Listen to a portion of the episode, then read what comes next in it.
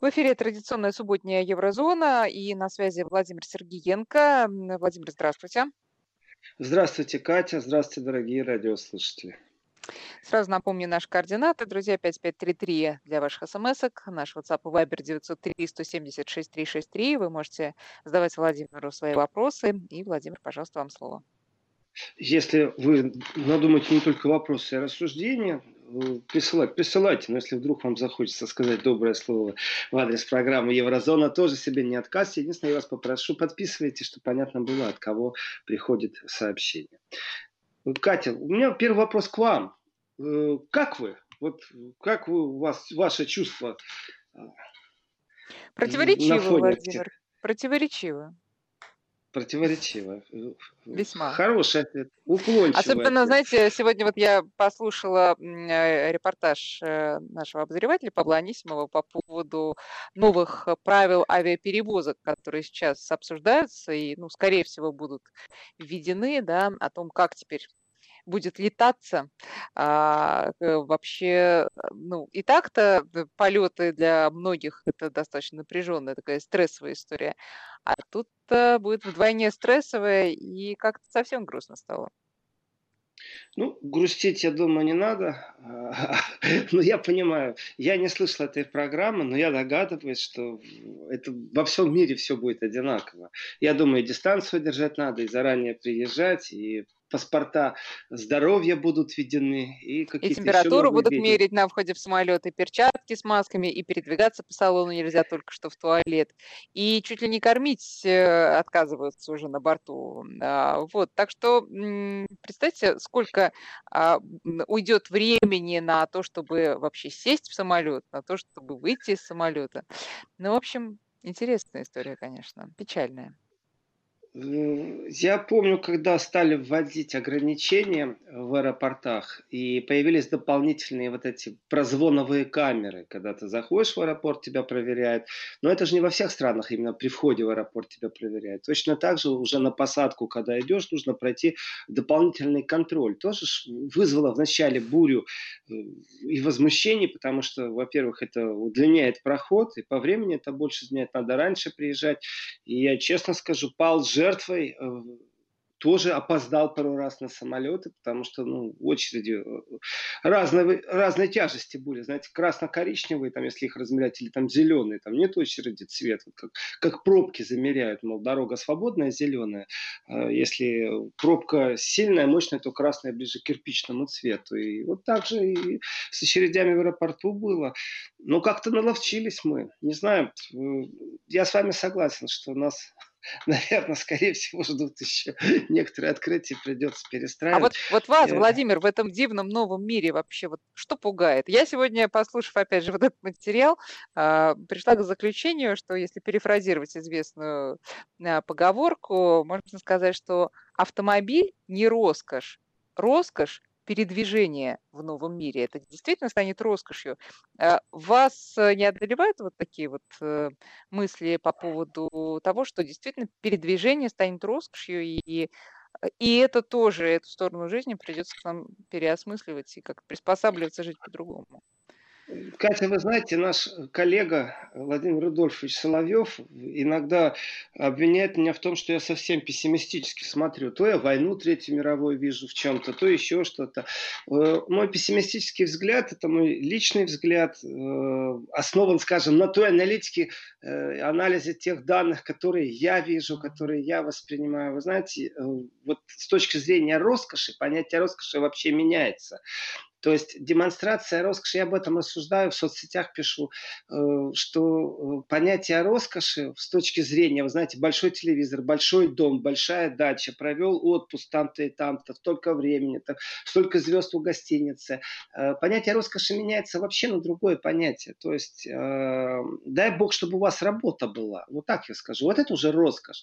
Потому что самые чудовищные прогнозы, а я регулярно мониторю самые чудовищные прогнозы, и и мне приходится знакомиться с версиями конспирологов, вы знаете, э, то чудовищных прогнозов это только первая волна.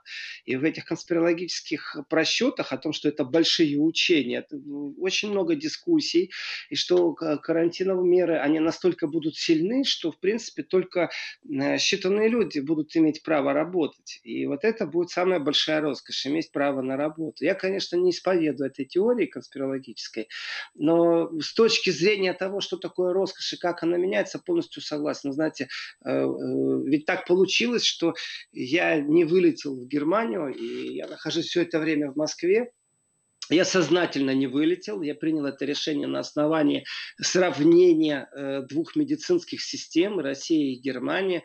И это было абсолютно сознательное решение. Да, у меня в Германии стоит машина, я на ней не езжу, и, и на самолетах сейчас не летаю.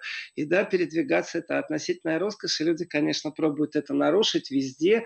И бесполезно, мне кажется, с некоторыми людьми вести разъяснительную работу, просветительскую, объяснять, как и что э, развивается, и сравнивая поведение людей, я скажу, мы все одинаковы. Вот действительно, этот лозунг у меня остается неизменным. Мы одинаковые в своей разности и разные в своей одинаковости. Э, недовольные всегда есть чем-то. И насчет свободы передвижения – Э, вы знаете, тоже странные моменты, странные удивления. Да, я проехался по Москве из одной точки в другую, на которую, как правило, уходило часа за 11 минут, не нарушая правил дорожного движения. Э, первый раз это впечатлило, а вот попав в первый раз в маленькую пробку, подумал, о, к жизни возвращаемся. Точно так же, как кроме коронавируса есть уже другая политическая повестка, и, конечно, э, радости никакой нет, что северным потоком так происходит, или там есть решение по беженцам, и радиослушатели в прошлый раз писали, пожалуйста, там расскажите, где там э, тема, куда делась э, с беженцами. Да, повестка меняется, это значит, что коронавирус отступает. Э, ну, по крайней мере, первая волна. И шаг по шагу э, в этом отношении интересная реакция граждан Германии.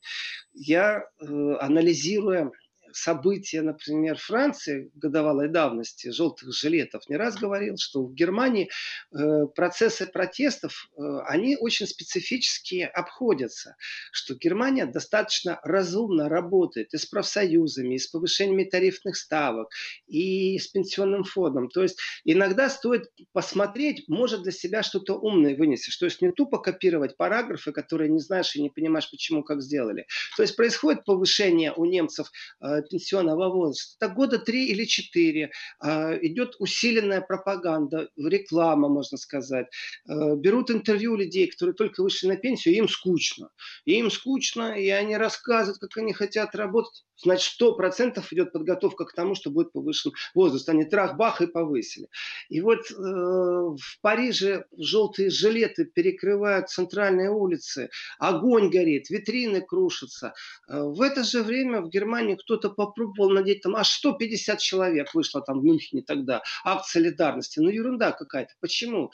Да потому что те проблемы, которые во Франции были, уже даже никто не заметил, как в Германии стали вести переговоры, повысили тарифы, Просто сам факт того, что стали вести переговоры о повышении зарплат, уже говорит о том, как они реагируют. И вот, вот это вот, скажем так, германская не мудрость, а германское прогнозирование кризисов. И в этом отношении очень интересный документ, который, аж два очень интересных документа, которые сейчас вышли под шапкой Министерства внутренних дел. От одного документа полностью отказываются все и говорят, да нет, это сотрудник сам по себе все придумал. Там больше 80 страниц у него текст, и он обвиняет Германию в производстве фейков, в неэффективности и в неадекватности действий сейчас в период коронавируса. Его заклевали. А вот э, второй такой официальный документ короткий по поводу определения, а также существования э, в новых вызовах, которые есть на планете, что нужно делать, как нужно делать, с кем дружить. И в этом отношении планирование кризисов – это нормальная работа правительства. Документы наполовину, как правильно, засекречены, ты не видишь, э, о чем там говорят. Ну, вот сами фишки, на что ставятся, какое пространство изучается, какая отрасль, какие предложения. Вот сейчас вышел документ. И, конечно же, э, социальное напряжение и в контексте тогдашних французских протестов я говорил, что немцы не бастуют не только потому, что они там ленивые какие-то, сыты. Нет, у них нет повестки, почему они должны протестовать. Потому что желание протестовать у немцев есть точно такое же, как и у французов. Но когда они подходят к какой-то проблеме, раз-два, и проблема уже начинает медленно, костляво решаться. И вот здесь это, конечно же, эффективность, это комплимент правительству. Конечно, тут, безусловно, нельзя все время клевать Меркель за то, что она неэффективна или еще что-то. Ну, я как функционера ее признаю на все сто процентов. Э, и вот в Германии сегодня э, запланировано огромное количество протестов. То есть появилась протестная повестка, которую невозможно снять. Это не хитрые переговоры с э, профсоюзами, это не перепрофиляция целых городов под какие-то программы, там, благоустройства или еще что-то. Нет, это абсолютно четко и прагматично. Недовольство населения переформатировано непосредственно против Меркель. Я бы сказал так, те протесты, которые сегодня запланированы, это антимеркельские протесты. Сегодня запланированы в Мюнхене, и в Берлине, и в Дортмунде. И я думаю, еще кое-где будет. И, конечно же, город Штутгарт. Это э, сейчас происходит э, тоже такая интересная ну, я не знаю, это акцентация на то, что Штутгарт становится столицей протестов. Э, смысл очень простой. Э, первый раз вышли три человека, второй раз 50, потом тысяча, потом две тысячи, сейчас уже вот на пять тысяч. Хотя я своими глазами видел, что движение протестов, которое сейчас вот идет в Штутгарте, э, официально ставило разрешение городским властям, запрос дало на 500 тысячную демонстрацию, получило разрешение только на 5. То есть у них на странице, вот там, где информация такая очень короткая и сжатая, ничего там нету. Там невозможно, нет возможности ничего прочитать. Стояло, э, поставили э, запрос на разрешение демонстрации, и там даты, когда они это делают, и на какой. Вот на эту субботу был запрос на 500 тысяч. Им не дали разрешение на 500, а дали на 5. Я думаю, что с одной стороны, конечно, протесты пойдут на спад, с другой стороны, антимеркельское настроение невозможно развернуть назад. Здесь классическая ошибка уже начинается э, аппарата Меркель.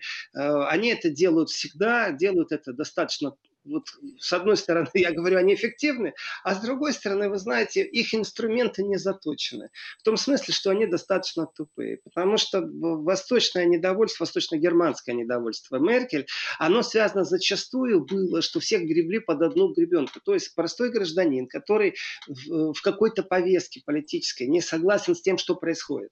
Разницы нет. Это, опять же, можно взять очень узко. Это не какое-то глобальное политическое движение. И если взять очень узко э, э, тему э, например, альтернативных источников информации или очень узко э, запреты на улице, она же не относится никак уже ни к социальной повестке, ни к чему. И там автомобили, которые не могут ездить по городу больше 30 км в час, тоже не имеют к этому никакого отношения. Или наоборот, там, что дизельные автомобили будут налогово э, настолько сильно загнаны э, в налоговую дисциплину, что это будет тяжело водителям. И повестка очень узкая, но Меркель вот точно так же поступала, я могу это сравнить с теми протестами, с теми движениями гражданскими, которые были в Саксонии. То есть всех подряд под одну гребенку. Вышел человек на улицу в толпе протестов, ее не интересует, кто там и что там. Начинают давать какие-то ярлыки. И вот сейчас ярлыки, когда начинаешь читать, то пропагандный аппарат Меркель очень даже эффективно ну, в смысле тупо, но эффективно, начинает всех под одну гребенку. И звучит это примерно так. Среди участников акции замечены активисты-конспирологи антипрививочники, а также представители правых движений. Повторяю, активисты-конспирологи, антипрививочники, а также представители правых движений. Э, ну, есть чувство сразу негатива по отношению к этим людям. И вроде бы красивая фраза о том, что среди участников акции замечены, знаете, дает повод на объективную журналистику. Нет, тогда уж пишите, что там большинство нормальных граждан, которые по многим причинам считают, что некоторые вещи их не удовлетворяют, и они требуют ответов. И э, среди э, участников замечены точно так же можно написать написать, среди участников замечены программисты. То есть это марш программистов. Среди участников замеш... замечены лысые люди. Значит, это марш лысых. Понимаете? То есть э, писать о том, что среди участников замечены конспирологи, давать акцент на то, что это конспирологи. Да сейчас каждый четвертый конспиролог, я так понимаю. Я сам себя иногда чувствую конспирологом, когда некоторых вещей просто не понимаю, а э, следя за тем, как ученые предоставляют определенные данные и как эти данные противоречивы между некоторыми учеными, туда существует определенная политика большинства, в данном случае большинство стран действует э, по этой политике, но Швеция же не является страной целой конспирологов э, со своим правительством, со своими мерами, со своим ведением. И в этом отношении, конечно же, скажем так, есть Евросоюзовская Швеция, есть еще одна Швеция в Евроконтиненте, это Беларусь со своим собственным путем в этом коронавирусе. Но это же не конспирология. И в этом отношении, знаете, кроме конспирологов, понятие, что антипрививочники, ну это вообще, ну, я за голову себя беру и думаю, коллеги, ну что же вы пишете, ну неужели вы не понимаете, что люди э, после того, как у них есть информация о том, что в Швеции, именно в Швеции были выплачены компенсации, и эти компенсации были выплачены людям, которые прошли именно прививки против э, свиного гриппа, и эта информация есть, кому не лень, залезьте в интернет, посмотрите. Дело в том, что э, побочные побочное действие определенной прививки привело к тому, что у людей появилась странная болезнь. Они все время хотели спать. Эта болезнь рассматривается как э, вообще-то как инвалидность, потому что она не лечится. И шведский суд признал, что это связано именно с прививкой.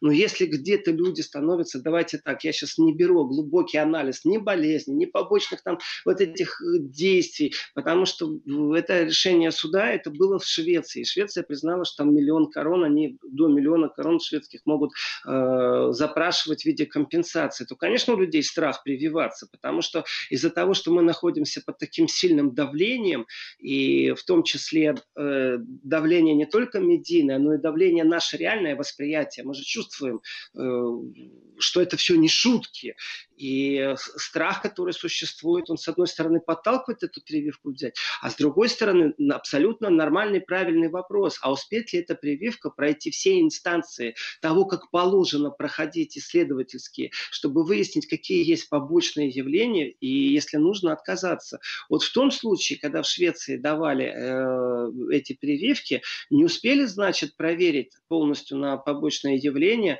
и поэтому появились люди, которые страдают этой болезнью, которые получили компенсацию.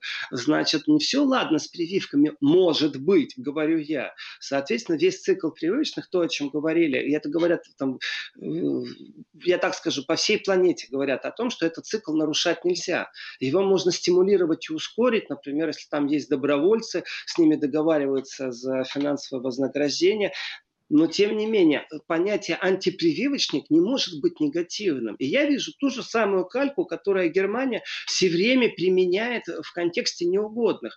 Вот в саксонские протесты, да там все правы, да там чуть ли не фашисты все, да там популисты, да там альтернатива для Германии. И вот сейчас поставить в один ряд конспирологов, э, антипрививочников и представителей правых движений. Э, один из таких сильных, ярких, видных деятелей э,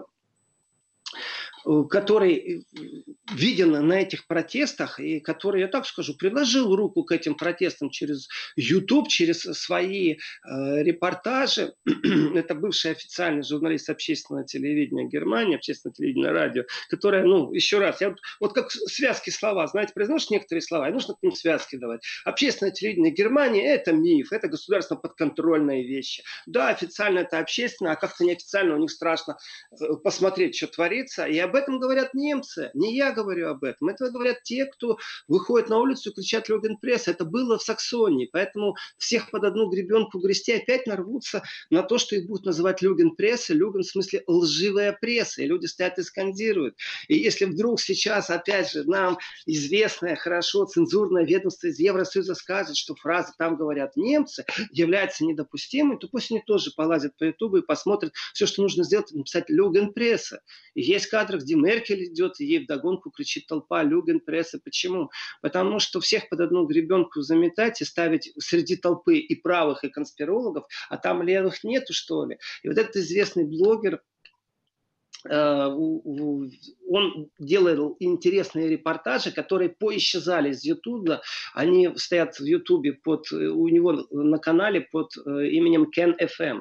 Латынью, конечно, писать надо. Для тех, кто интересуется. Я могу сказать так, уважаемые радиослушатели, сейчас очень краткий курс лайфхак, как можно некоторые вещи делать. Слово лайфхак, это значит, я поделюсь с вами мастерством, искусством. Вы знаете, э, в некоторых мобильных устройствах есть опознание речи, и там работает переводчик. Я не говорю, что он работает 100% шикарно, как настоящий качественный литературный перевод, но если вы включаете даже иностранную речь э, в, в компьютере, вы можете его подключить, ну, процентов 60 точно он переводит, поэтому можно понять смысл речи, о чем он говорит.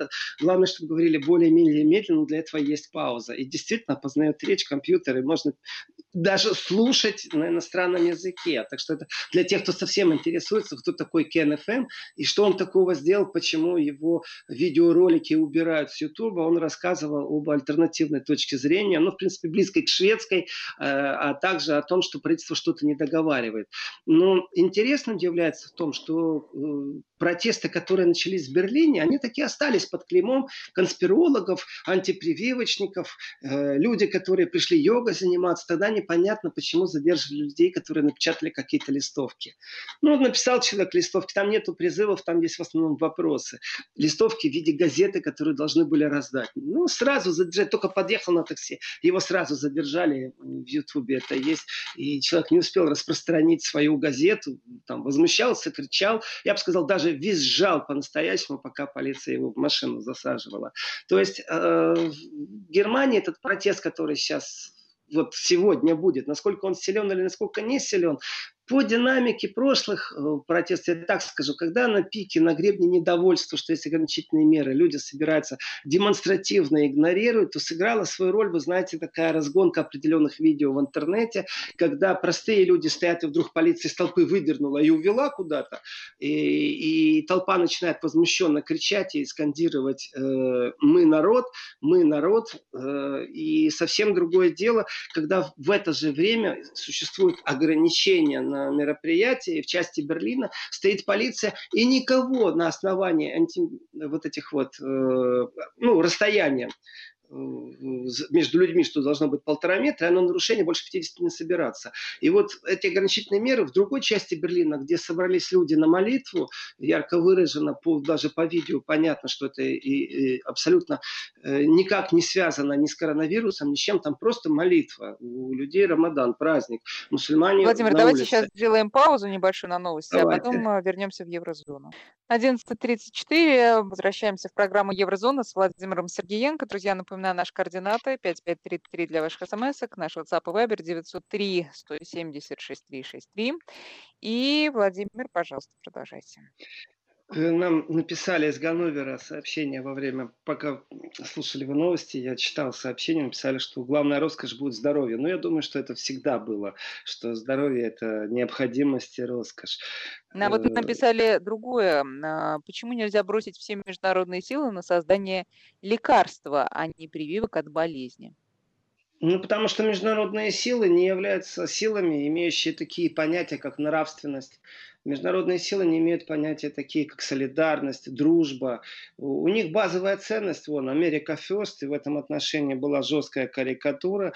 Стоит Трамп, напротив него э, смерть с косой, и он ее спрашивает, why, почему? Она ему отвечает, потому что Америка First. Жесткая карикатура, черный юмор, но она отражает определенные тенденции.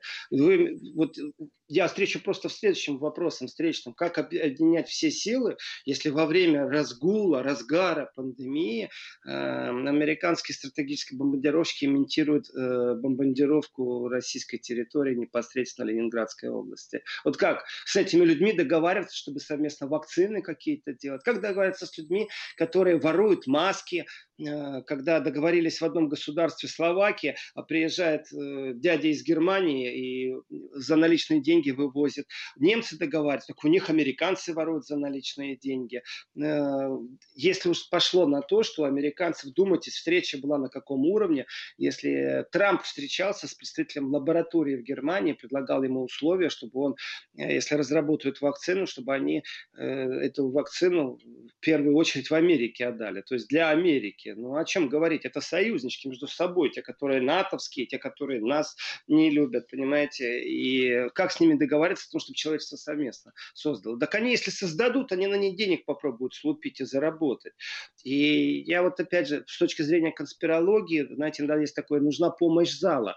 Я изучаю статистику э, смотрю, а правда ли, что, например, чернокожие болеют намного сильнее? Или это все-таки связано с тем, что они плевать хотели на дистанцию, и что статистика по США с точки зрения чернокожих не составляет, например, э, похожую картину, как со статистикой, э, если есть такие. Ну, например, в Париже есть квартал, где африканцев больше, то есть чернокожих людей больше. Действительно ли эта статистика совпадает? То есть чернокожие больше заражаются, или же это связано только с тем, что они как-то живут по-особенному, плевать хотели там на перчатки, на маски, на дистанцию.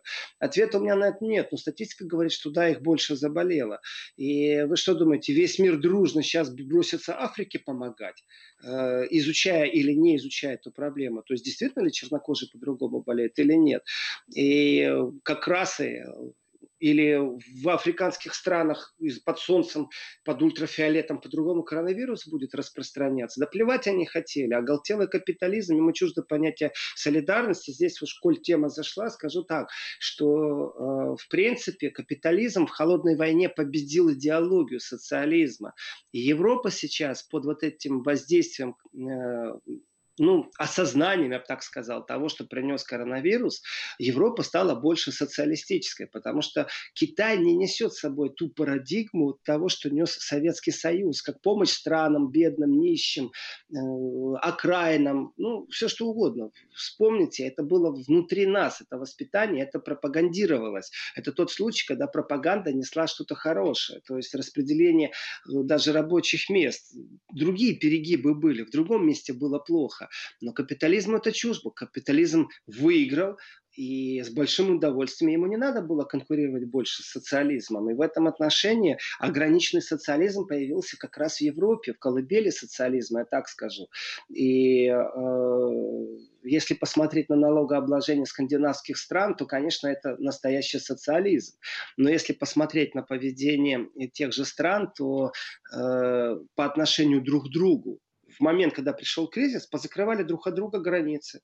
Я этот пример теперь всегда буду приводить, что дошло до того, что польские пограничники стреляли в воздух при попытке немецкого гражданина из Чехии пройти в Польшу, потому что у них карантин, все, границы закрыли, Шенген закрыли.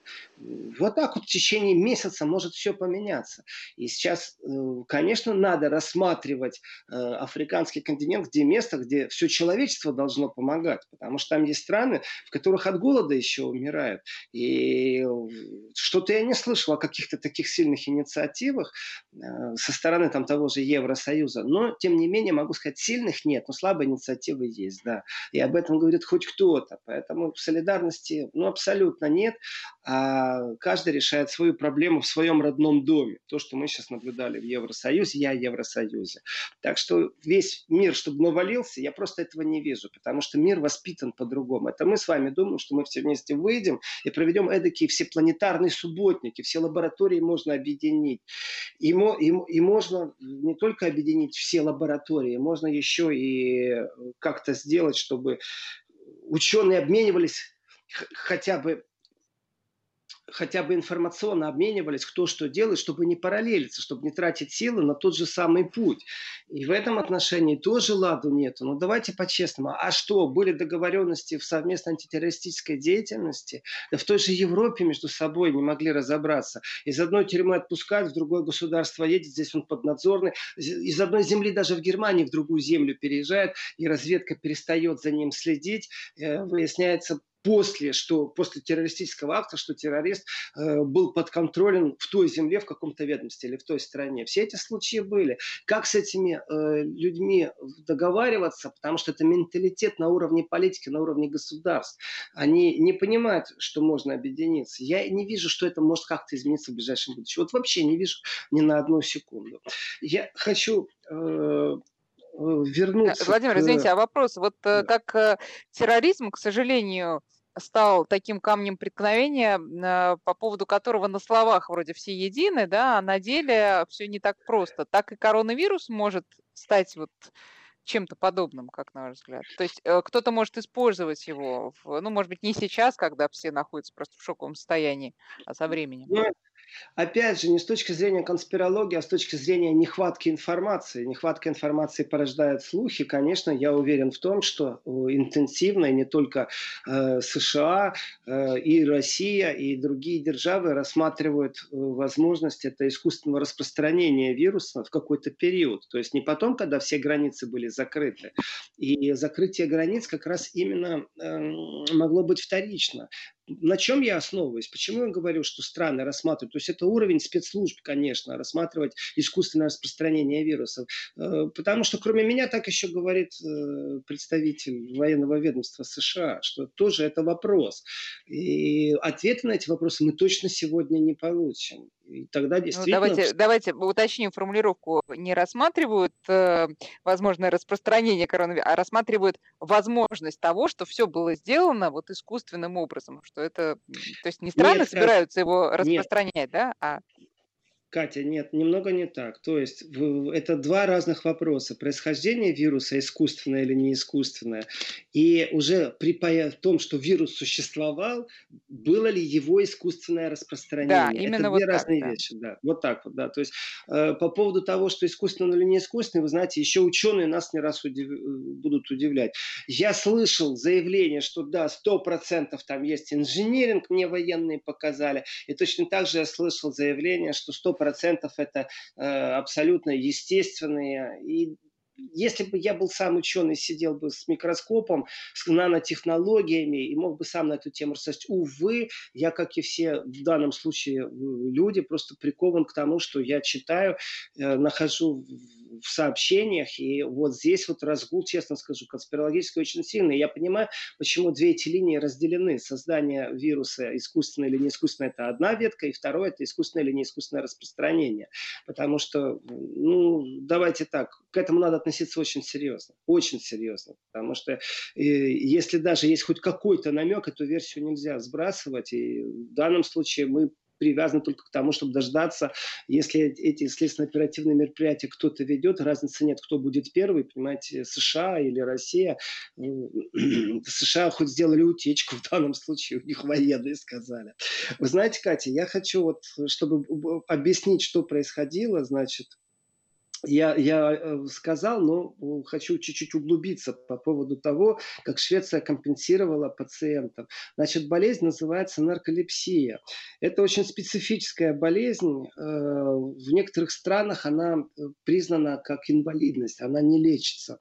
В некоторых странах, еще раз говорю, это неврологическое расстройство, в котором нарушение сна приводит к тому, что у людей спящая болезнь. То есть раз и отрубился, все, ты не можешь с собой справиться, ты полностью отрубаешься. Считается считается, что это редкая э, болезнь, и с точки зрения, опять же, там были разные теории, мужчины и женщины все-таки этой болезни э, подвластны одинаково.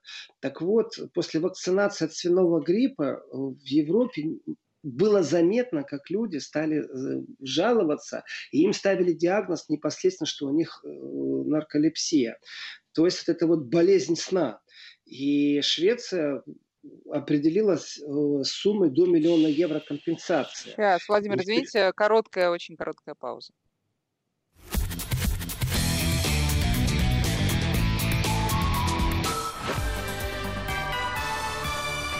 Вести ФМ. То есть вы хотите сказать, что государство Швеции признало, что это побочное действие от прививок, да? Да, это было давно, это было тогда, когда разгул был свиного гриппа, и в Швеции было подано 475 заявок, уже если по цифрам исходить. И на тот момент в 311 случаях э, эти заявки были подтверждены, и до миллиона евро были назначены компенсации. То есть это решение было именно и политическое, потому что это парламент в Стокгольме принимал соответствующий закон. И вы знаете, вот эта дневная сонливость, она настолько сильная, то есть человек действительно не может сопротивляться этой сонливости. А теперь представьте и задумайтесь. Вот свиной грипп – мы говорим, э, это сообщение, оно датировано 13 мая 2016 года. Э, я его нашел в интернете и стал смотреть, после чего, опять же, знаете, шведским я не владею, но через переводчик смог найти подтверждение. Я вначале подумал, что конспирологи шутят, поэтому я говорю, не надо всех под одну гребенку грести. Э, и, да, есть подтверждение того, что людям назначены более компенсации. Этот вопрос рассматривался на уровне парламента. Итого, вдумайтесь, от гриппа прививка, а человек вдруг начинает страдать вот этой сонной болезнью. То есть на каком уровне происходят изменения, в организме и в какой части организма. Понимаете, то есть это не хромать человек стал, это мозг его выключает, просто тебя вырубает средь бела дня и все, и ты ничего не можешь сделать. Поэтому в некоторых странах это признано как э, инвалидность, потому что человек не может нормально работать. И поэтому и компенсации такие большие были. И вот этот вот э, сонное состояние, оно не длится так, что человек вырубился, знаете, и спит там трое суток. Нет, оно у кого-то пару секунд, у кого-то пару минут, но этот процесс больше не контролируемый.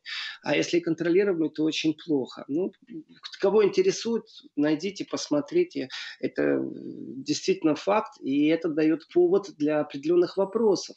Соответственно, если тогда со свиным гриппом какая-то вакцина не прошла все тестирование, и вот этой вот спешки, в спешке, в спешке, в спешке сделали как-то неправильно, не смогли заметить побочное явление, которое потом э, привело к выплатам компенсации, говорит о том, что нарушать определенные процедуры, то есть уже хочется дайте мне прививку здесь и сейчас, найдите придурков добровольцев, дайте им денег. Эти разговоры все в Европе были. И э, даже то, что есть добровольцы, это еще не значит, что им легально и на них можно легально проводить эксперименты. И не опробовано это да, там на человекоподобных обезьянах. То есть целый процесс процессы, целые циклы, они занимают время. Поэтому, может быть, всем миром навалиться и можно, но все равно даже этот э, процесс будет длиться определенный момент. То есть э, и опасность велика, что что-то не ушли.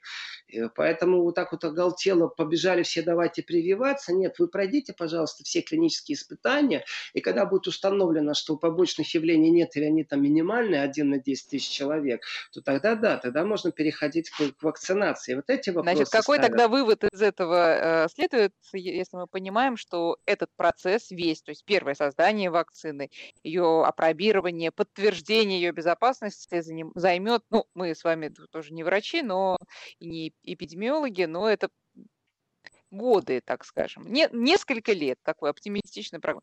То есть, что из этого следует для нас с вами, для людей, которые хотят поскорее вернуться к нормальной жизни, поехать отдохнуть на море, поехать в путешествие какое-то, да, там, в другую страну?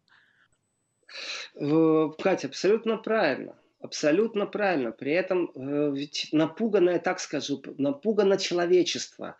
И э, те, кто не понимает еще, что произошло, ну, есть и такие люди, действительно, и с такими сталкиваешься, э, логически оно звучит, уже все объяснили, что с этим нужно разобраться, для этого нужно время. Для того, чтобы не все свалили за один раз в больнице, опять же, нужно растянуть. Вот процесс времени и растяжки времени, он является очень важным. И пример тому еще раз, это то, что в Швеции были выплачены компенсации, потому что был побочный, э, побочный эффект от э, прививки с, корона, э, с свиным гриппом, оговорился. Вот. И какой отпуск может быть, потому что вот у меня куча вопросов, вы знаете, если в самолете я сижу, никуда не хожу, об этом я говорил, я не знаю, проснулись, мне тоже так хочется сказать некоторым специалистам, тем, кто задумывается. В одной из программ я рассказывал, к чему это может привести, как будут выглядеть вот эти международные паспорта здоровья и правила правила перевозки, насколько изменяться, то есть нужно прибавить смело еще два часа на прохождение контроля в аэропорту, э, то вы знаете, у меня сразу такой вопрос, а не стоит ли за этим лоббизм? Вот еще раз, конспирологические теории, когда читаешь, нужно отсеивать определенные э, моменты и подходить здравым смыслом. Я сейчас рассуждаю с точки зрения Европы. Там безумная сильная конкуренция между железной дорогой и авиаперевозчиками. Э, билет состоит не только из суммы, которую мы оплачиваем за услуги перевозчику, железнодорожный, авиа или автобусный перевозчик. Мы в этом билете видим еще и налогообложение. И сумма билета на самолет иногда была для меня неоправданно велика. И здесь критики можно подвергать всех. Вы знаете, когда осталось два билета на борту самолета, почему-то цены был период, и каждый раз на Новый год, вы знаете, Аэрофлот ничем не отличался от других систем продаж. Тот же самый алгоритм. Когда у тебя эконом-класс э, вдруг стоит 70 тысяч, ну это же ненормально. Это просто ненормально. Там перелет Берлин-Москве, знаю это по себе. Почему? Потому что, оказывается, последние два билета вот так вот можно продать, и вообще-то самолеты переполнены, кому надо, тот купит. А, и все эти разговоры с перевозчиками о том, что вы не понимаете, вот у нас есть керосин, у нас есть услуги в аэропорту, а мы сами берем себе правду. Ну, вы знаете, керосин не подорожал за сутки, точно так же, как услуги в аэропорту, чтобы билет там стоил 50-60 э, тысяч. Ну, и в рублях. Это неправда. И вот эти все услуги и разговоры об этих услугах, там есть налоговая составная, а есть перевозочная. Так вот, с точки зрения налогов, когда у вас самолет э, Берлин-Мюнхен стоит, э, грубо говоря, тысячу рублей, и вы понимаете, что вам нужно доехать до центра, потом из центра в аэропорт, и из аэропорта в другой аэропорт, и там опять в центр. В принципе, э, поезд идет ну, на полтора часа больше на самом-то деле. А поезд прямо в центре припарковывается. А аэропорты всегда как-то вот э, подальше от центра. И вдруг появился поезд, который едет Берлин-Мюнхен, там проложили новую ветку, прорубали новую гору, сделали новый туннель, идет 4,5 часа. Билет дороже. И железнодорожный билет дороже, чем авиационный билет. И железнодорожники все время говорили, а вот э, это неправильно, транспорт загибается, субсидии государственные тоже неправильно. Дайте нам налоговое послабление. То есть конкуренция между железнодорожными перевозчиками и авиаперевозчиками, она всегда существовала. И придумывали по-разному. Вы знаете, в Германии этих концепций, как передвигаться. Сядьте на региональную электричку с пересадками, будете ехать 8 часов, но у вас билеты за любой точки Германии в любую другую точку стоят фиксированно, например, там 25 евро. Такое тоже было. На выходных можно было съездить и массово наполняли полупустые региональные поезда, потому что региональные электрички, они наполнены, когда люди едут на работу и с работы. А на выходные они полупустые. Так вот, заполняли такими дешевыми билетами. А потом конкуренцию включились уже даже э, экспрессы, такие как Сапсан в России, точно такие же экспрессы включились в конкуренцию. А потом выяснилось, что это по всей Европе проблема. И если вдруг авиаперевозчики будут очень сильно, э, прям до фанатизма, скажем так, затравлены какими-то регуляторами, я за этим буду тоже подозревать абсолютно конспирологически. У меня нет никаких доказательств, но лоббизм какой-то другой отрасли. Потому что в поезде намного легче организовать, сидеть друг от друга поперек, знаете, дистанцию социальную, Какая социальная дистанция в самолете? О чем вы говорите? Там что, угольные какие-то спецфильтры стоят в самолете во время действия, пока мы летим и дышимся? Или еще что-то? Ну, то есть этих вопросов много, и пусть конкурируют эти отрасли между собой, а я, как нормальный человек, как потребитель этих услуг, буду получать удовольствие, что они стали выше уровнем. Но если мне навязывают дополнительные условия, билет будет стоить дороже, я зарабатываю меньше, моя зарплата сокращена, то, извините, конечно, это будет приводить к недовольству, ну, побочный эффект эффект является, например, полная смерть итальянского туризма. Вот просто полная смерть. А это была единственная отрасль в Италии, которая стабильно приносила положительные результаты. Стабильно была в плюсах и стабильно, ну, знаете, кормила э, достаточно э, много народу итальянского. Так что ну, здесь ну, подождите, давайте, давайте еще раз по полочкам. А, э, железная дорога, возможно, будет стоить дороже, потому что безопаснее с точки зрения эпид-ситуации, но с, в ситуации, когда никто никуда вообще не, не хочет ехать и боится, а железная дорога все равно вынуждена будет несколько снижать стоимость, чтобы хоть кто-то куда-то поехал, правильно? В этом и суть железной дороги. В этом и суть железной дороги конкуренция. Я знаю по Германии абсолютно точно эту борьбу между железной дорогой и перевозкой. Ну, давайте так. Ну, я не помню билетов, чтобы я за 15 евро там Берлин-Мюнхен проехался. Или там Берлин-Вена за 25 евро. Ну, не помню таких. А э, авиаперевозчики предлагали демпинговые цены. Тем самым убивали железную дорогу. А это не одна отрасль. Это конкурирующие фирмы. И сейчас, конечно, на этом фоне, если я понимаю, что мне нужно будет потратить потратить 4 часа в аэропорту только на прохождение, какие-то справки, какие-то прививки, да, действительно, я готов заплатить дороже, и сейчас открывать карт-бланш в железной дороге. Ну, это по сути, это по факту. Если э, брать Европу, потому что э, Россия, например, по своей модели, она не может рассматривать Европу как пример, но никак. Тут расстояния другие. Если посмотреть на Россию, сколько э, здесь э, натыкано территорий Бельгии, вы знаете, или там территория Люксембурга, то там действительно все под рукой. Она маленькая, это Европа, а Россия большая. Но тем не менее, конкуренция между железными дорожными перевозками и перевозчиками, она всегда сводилась именно к налоговой политике, к налоговой политике, э, которая давала возможность демпингово авиаперевозчикам, чтобы самолеты перевозили подешевле людей. И люди пользовались этим, но это удовольствие было. Но не забываем, это тоже нас ждет очень интересный аспект. Например, я помню, когда э, Неаполь вдруг объявил о том, что они субсидируют билеты. Все, кто хочет прилететь в Неаполь и потом улететь обратно, они получали субсидию. И вдруг в интернете стали продаваться самолеты из разных точек Европы, ну, я имею в виду место в самолете, э, по 10 евро, то есть считать там по курсу сколько там, 700 рублей, 800 рублей из любой точки Европы в Неаполь. Это субсидии были для того, чтобы привлечь туристов. Я думаю, к таким трюкам будут прибегать, конечно, и все-таки поезда еще не, не ездят со скоростью 800 км в час, но тем не менее, тем не менее, я подозреваю, что навязывание очень сильных ограничительных мер для авиаперевозчиков это вполне может быть продолжением длинного разговора э, между другими перевозчиками. И не забываем, например, автобусные перевозки. Не забываем, которые... знаете, э, сейчас мы не забываем о новостях. А, точно. Сейчас будут новости, а потом вернемся.